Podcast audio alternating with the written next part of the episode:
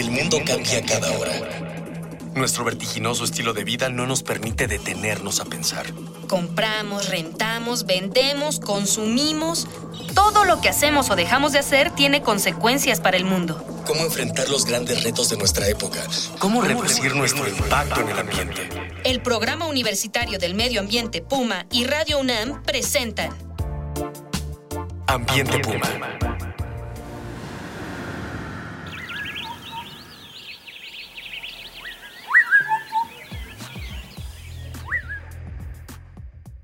Bienvenida, bienvenido a su programa Ambiente Puma, voces, ideas y acciones sustentables. Soy Mireya Imas, coordinadora del Programa Universitario de Medio Ambiente de la UNAM, y hoy vamos a continuar la conversación con los estudiantes del Grupo de Economía Ecológica de la Facultad de Economía de nuestra UNAM. Así que acompáñenos porque esto está de Ambiente Puma. Y para seguir con nuestra charla me acompañan nuevamente en cabina Jorge Omar Rodríguez y Pedro Luis Burrola Ávila. Ellos son fundadores y promotores del grupo estudiantil de Economía Ecológica de la Facultad de Economía en la UNAM y pues es un gustazo que nos sigan acompañando en este programa. Y como es tradicional, antes de comenzar y como ya es costumbre con usted, vamos a escuchar las voces de las y los estudiantes de la UNAM a quienes les preguntamos qué tipo de actividades creen que pueden hacer los estudiantes en pro del ambiente.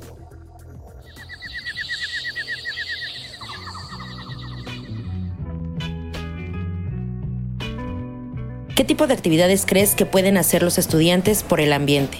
Este, creo que lo, que podemos hacer es eh, actuar en nuestros niveles, ¿no? Cada quien tiene un nivel de actuación y de influencia, entonces no podemos, por ejemplo, cambiar este, de tajo la situación a nivel este, nacional. A nivel global, vamos a, decirlo así, pero sí podemos hacerlo a, a, nivel local, como le decimos en ciencias, ¿no?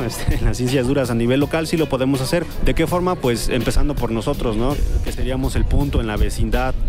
Eh, y después de ahí, pues con, nuestros puntos más cercanos, ¿no? Nuestra familia, este, ir inculcando eso. A nuestros cercanos. Igual no solo es cuestión de, algo colectivo, sino también es una cuestión muy individual. O sea, cada quien en sus casas o incluso en la prepa, este, hacer conciencia ambiental es muy importante, como no, dejar la basura en el pasto, este, intentar ahorrar agua, separar la basura, eso es muy importante también bueno, sabemos que el cambio empieza desde cada persona, ¿no? Eso ya es clarísimo, pero si podemos cada vez decirle a más y más personas que conozcamos que, que, cuiden un poco más este aspecto porque realmente estamos acabando muy rápido con todo, creo que si no es un cambio a corto plazo, a largo plazo sí va a ser algo muy importante.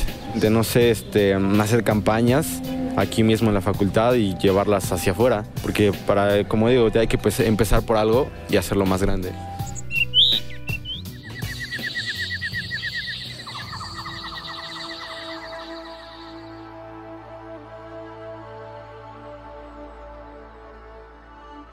Bueno, eh, Jorge, Pedro, eh, pues hay acciones directas y también hay acciones que nos preparan, ¿no? Para el futuro, para poder realmente eh, incidir en una transformación sobre nuestra realidad.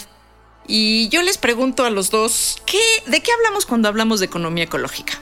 Bueno, eh, principalmente hablamos de una nueva disciplina realmente poco difícil de definir en alguna oración, alguna, alguna proposición, pero principalmente estamos hablando de un nuevo enfoque o de una nueva manera de pensar la economía, no solamente como este sistema que abarca tres sectores, familia, gobierno, empresa, sino que estamos hablando realmente de un cambio epistemológico incluso sobre cómo considerar el papel del ser humano y su actividad dentro de un ecosistema. Es decir, ya la economía no es este todo omniabarcante organizador de la reproducción social, sino que al contrario es una parte, es un subsistema de un sistema mucho más grande que está dentro de la ecoesfera, que extrae y desecha recursos naturales, contaminando en ocasiones, dañando algunos procesos, interactuando con ellos, pero en una acción recíproca. Es decir, si la economía eh, hace alguna acción, esta va a tener alguna, necesariamente alguna repercusión sobre, sobre su misma dinámica. Eh, bien, sí, quizá eh, también que es, es, un esfuerzo por integrar más de una disciplina. Podríamos decir que la economía ecológica se ha conformado como una ciencia normal, pero podemos decir que es un nuevo paradigma o una nueva forma de pensar la economía, como decía Jorge. Y sí destacar que eh, requiere necesariamente de esfuerzo de eh, no solo de economía y no solo de las demás ciencias sociales, de ciencia política y de sociología, sino también de las que conocemos como ciencias naturales, ¿no? La ecología, la,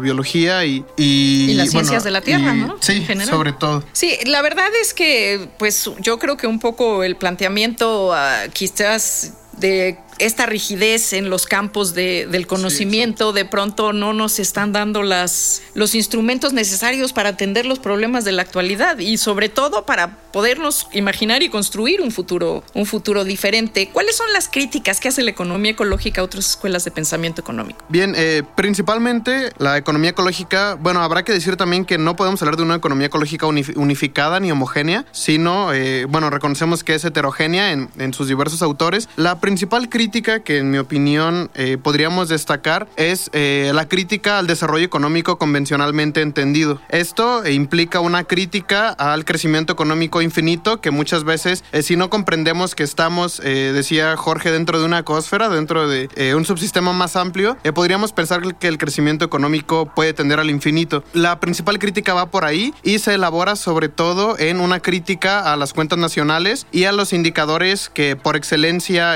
ocupan los economistas convencionales, eh, como el Producto Interno Bruto y sus componentes. en este caso, una crítica eh, ya conocida es que, por ejemplo, eh, un ejemplo ilustrativo, un país podría producir muchísimas armas y esto haría que su Producto Interno Bruto se elevara. Sin embargo, esto implica más que un bienestar, un decremento en la calidad de vida de las personas. Entonces, así como es como el desarrollo económico convencional avanza sin tomar en cuenta al medio ambiente y deteriora, ocasiona deterioro ecológico que tampoco es eh, contabilizado o no hay una amortización dentro de esas cuentas nacionales. Entonces eh, yo diría que esa es la principal eh, crítica. Y otra crítica también muy importante es que la economía convencional trabaja como si los sujetos estuvieran de manera atemporal, no, no los contempla en un tiempo, entonces la economía ecológica tiene propuestas de asignación intergeneracional de recursos, que es qué le vamos a dejar a nuestros hijos, a nuestros nietos y esto se hace claro cuando hay sobre todo recursos no renovables Así es. Bueno, por ejemplo, el caso de la minería es un caso muy importante, ¿no? Porque incluso se nos vende como una opción de desarrollo económico para el país y en realidad al país le sale más caro lo que se produce para el país como parte del Producto Interno Bruto o lo que le queda al país de la extracción minera, que el daño que causa en términos ambientales la extracción minera. Y también, bueno, pues esta parte que tú dices, ¿no? De cómo vemos el Producto Interno Bruto o la riqueza de un país, también tiene que ver con cómo está repartida y concentrada esa riqueza, ¿no? Cada vez en menos manos y tenemos una población cada vez que está fuera del proceso de eh, bienestar económico desde la economía ecológica, ¿cómo se le entra a estos temas de la desigualdad y de la, y de la inequidad?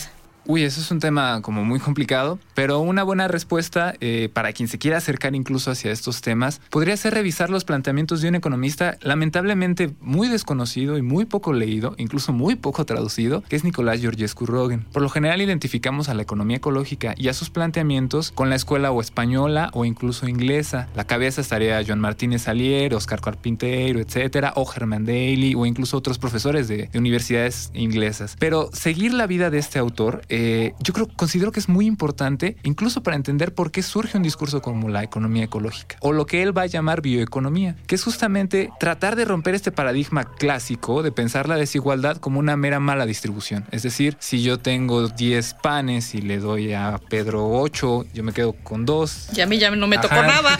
Eso sería así de, bueno, es que hay un problema de injusticia, ¿no? Hay un problema de mala distribución. Pero aquí lo que estaríamos diciendo es cómo es la distribución no solamente de bienes económicos, sino también de bienes, incluso podríamos llamar bienes para la vida en común, bienes para el bienestar social, para el bienestar individual, eh, para el bienestar espiritual incluso. Entonces, Georgescu Rogen es un economista muy interesante porque formado en Harvard, dentro de la escuela como más dura de economía, necesariamente tiene que romper estos esquemas porque se da cuenta de que dejamos de lado no solamente la interacción con la naturaleza y por eso la necesidad de plantear la ideología, la, la concepción termodinámica de la manera en la cual funciona la naturaleza a la economía sino también dejamos de lado la vida espiritual de un pueblo, la vida cultural, todo eso pareciera que no está influenciado en las maneras y en las variables en las cuales se mide la riqueza. Pedro lo dijo, la salud pareciera ser una cosa más de desarrollo social que de economía de un país, ¿no? ¿Cómo entrarle a los temas de desarrollo o de desigualdad, por ejemplo, en la economía ecológica? Tenemos que entrarle de una manera eh, multivariada. No solamente es esta mala distribución, sino también es ver cómo se está distribuyendo el tiempo de vida de cada uno de los individuos que permanecen en una sociedad.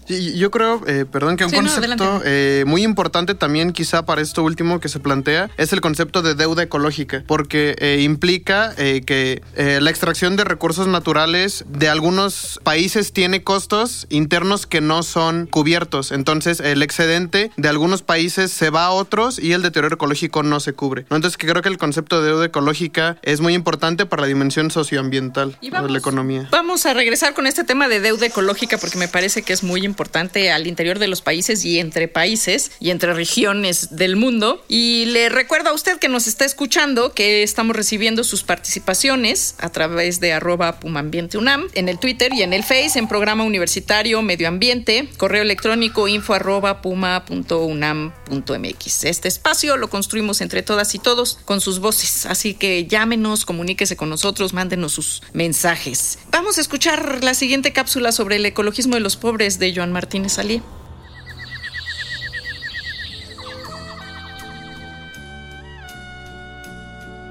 El ecologismo de los pobres de Joan Martínez Alier. Nuestro sistema económico está basado en la producción y el consumo necesitamos cada vez más o eso nos hacen creer. Pero la dinámica de consumo y descarte requiere grandes cantidades de materiales, agua, energía y uso de los recursos naturales para continuar. Al mismo tiempo, genera cada vez más y más residuos, muchos de los cuales no pueden reintegrarse a los ciclos naturales. Los problemas ambientales que provoca esta dinámica de la economía están a la vista. Ante esto, la economía ecológica nace como un campo multidisciplinario que estudia las relaciones entre la naturaleza y el sistema socioeconómico pero que considera a la primera como el soporte vital de la humanidad y por ello propone adoptar principios precautorios para evitar, minimizar y revertir los impactos negativos que con nuestras actividades hemos provocado al ambiente. Uno de los más reconocidos investigadores en esta área es el doctor Joan Martínez Alier, catedrático de la Universidad Autónoma de Barcelona, quien ha abanderado la consigna del ecologismo popular, también llamado movimiento de justicia ambiental o ecologismo de los pobres. En síntesis, esta corriente dice que hay personas pobres que defienden a la naturaleza contra la extracción o destrucción de la misma. Y no solo eso, aun y cuando podrían obtener un beneficio económico, muchas comunidades saben que tiene más valor el conservar o manejar de manera más razonable los bienes y servicios que la naturaleza genera. Así, sin proponérselo, se vuelven ecologistas y lo hacen porque entienden que su vida depende de los ecosistemas, conocen de la importancia que estos tienen para su subsistencia. ¿Cuánto valen tu familia, tus hijos o la persona que más amas? Parece una pregunta incorrecta, pero no lo es tanto si entendemos la diferencia entre valor y precio. El ecologismo de los pobres pugna por quitar el símbolo de pesos a la naturaleza y devolverle su valor.